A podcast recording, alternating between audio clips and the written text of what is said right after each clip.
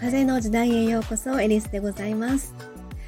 はい、えー、九州ライブツアー細切れ日記。じゃないですけど、えー、帰ってきてですね結局は4月の2日に出まして9日にあの自宅に帰ってきております。えー、そんなところで、まあ、あのそのね1週間の間九州からですね帰りに、まあ、出雲大社とかですね、まあ、美保神社というところとか、まあ、いろいろ回ってきて、えー、帰ってきたということなんですけどもで今回のその旅まあ、1週間の旅、ライブ自体は3日間だったんですけども、いろいろあの前後でね、いろんなゆかりの場所に回らせてもらったりとか、あのせっかく九州まで行ってから、あのそちらのね、お客様と出会ったりとか、えー、っていうことでですね、あの1週間の旅だったんですが、で今回でですね、あのちょっとはっきりしたというのかなあの私の中ですごく実感したことがあるんですけれどもえーとですねあのなんでしょうねえ今回のま旅の中で一番感じたのはあの偶然なのか必然なのかそれがどこから来てる情報なのかあのまた誰か大きな存在が何かこの人たちの口を使ってあの手や足の動きを使ってその情報を私たちの方に伝えてもらえてるのかとかちょっと言ってること頭おかしいんちゃうって思われるかもしれないんですけどそれもちょっとあの神がかったようなこともねあの結構あったんですよね。それであの、まあ、私小田エリスという名前で、えー、まあ、活動の方させてもらってるんですけどある時からですねあの、小田恵比寿というですね、えー、名前を拝命いただいたというのかなんというのか、これも不思議な、不思議なちょっとこう流れがあるんですけどもね、去年のこれ11月13日、13日金曜日だったんです。13日の金曜日は、みたいな感じで思いながらですね、まあ、あの、熊野神社、あ熊野大社さん、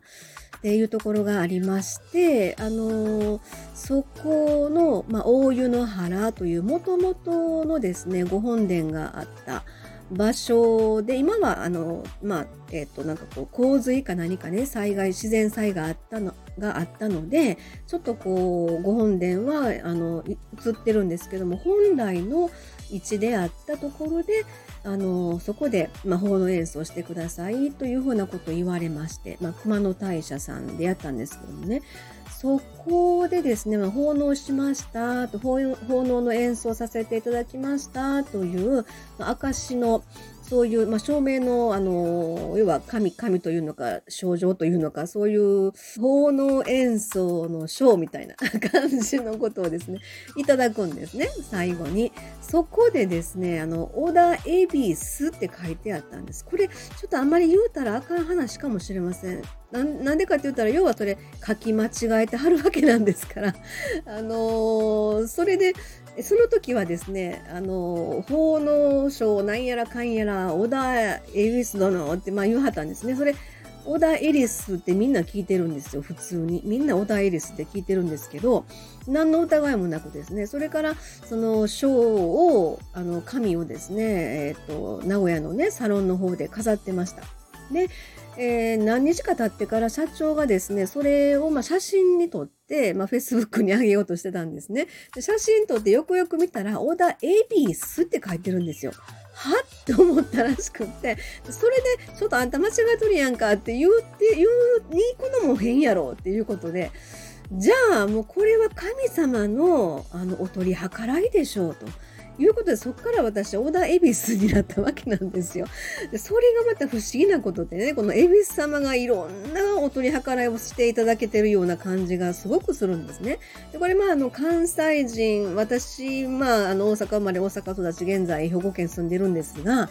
あの大阪人の特有のこの血の流れというか わからないんですけど大阪人がみんなそうかと言ったら関西人がねみんなそうかと言ったら違うかもしれないんですけど私はですねこの小田恵比寿と書かれたことに対してこれはあの転んでもただでは起きないとちょっと違うかもしれないんですけどねこれをあの、いいやんって、私、小田恵比寿で行きますわ、これから、みたいな感じの流れになります。そっから私、あの、恵比寿踊りみたいなことを始めましてね。それをサロンに来たお客様巻き込んで、あの、恵比寿踊りみたいなことを、恵比寿でござるみたいなことをやり始めまして。えー、これはもう誰も止められない私の中の変な血ですね。これが関西の血かと言われたらそうかもしれません。で、これを九州でもやったんですよ。うん。で、あの、九州で、まあ、ライブ来ていただいたお客様に、まあ、あの、何回か顔なじみのね、お客様だったりするんで仲良くなったりするんですね。で、残られた方に、エビス踊りやります？みたいな感じでお誘いしたら、やる？みたいな感じになったので、エビスでござるって言って、で、何々でござるってお名前言っていただくんですね。で、まあ、エビスさんなので、商売繁盛ってやるんですよ。で、そんなことをやってたらですね、福岡のその、エビスでござる参加してくださった方が、エリスさんって言って、私すごいあの決心して一歩前に進めたんですって言って、まあ、ご本人は恵比寿でござる参加したことも忘れてはるんですけど、私はピンと来て、これ恵比寿さんやなと思ってピンと来たんですよ。で、それ恵比寿さんのあれちゃう？恵比寿でござる参加してからちゃう？って言ったら、あ、そうかもしれません。なんかすごい背中押してもらったみたいな感じだったんですよって言って、そんな話がありまして、ちょっと今日はこんな話するつもりはなかったんですけど、もう恵比寿さんが私についてありますよね。あの、思わずそんな話になってしまったんですが、要は、あの、九州のライブでね、あの、回らせてもらったところで、皆さんが何かしらその神様なのか宇宙の存在なのか分かりません。何かしらの大きな存在からの、あの、その方たちの口を使って、また手足を使って、その、エベスさん情報とかですね、あの、たまたま今日の朝、エスさんからのあの何かメッセージが降りてきて今日のここのライブではあのエベスさんのエビス様のねエビス様のあの、あの、石でできたごっつい像があるんです。それを出させていただきました。本当は1年に1回12月しか出さないんですけども、これ今日出せよというメッセージが来たので、出させていただきました。その横で私演奏したんです。とか、あの、恵比寿様の、あの、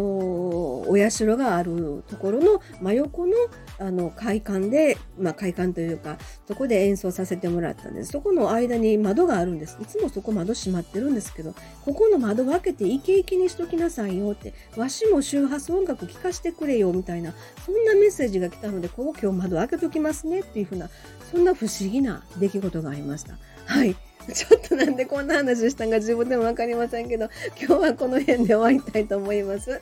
はい、えー、最後までお付き合いいただきましてありがとうございました。恵比寿でござる。はい、失礼いたしました。